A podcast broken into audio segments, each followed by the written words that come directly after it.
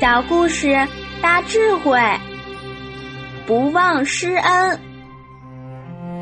左忠义去世以后，他的学生史可法担任国家的要职，带兵在外。他带兵在外的时候，都没有到床上睡过觉，让士兵分成三队，轮流跟他。背靠背休息，守夜。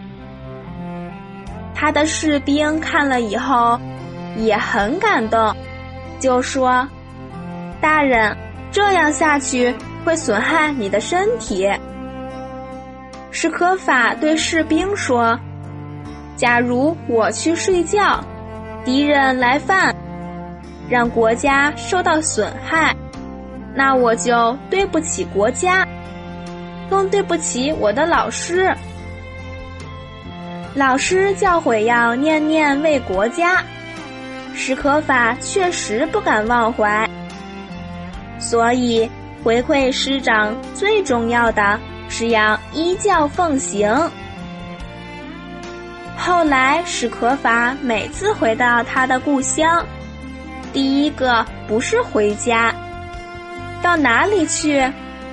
先到老师的家里，虽然老师不在了，他的师母还在，还有老师的后代子孙，他都竭尽全力奉养照顾，确实做到了一日为师，终身为父。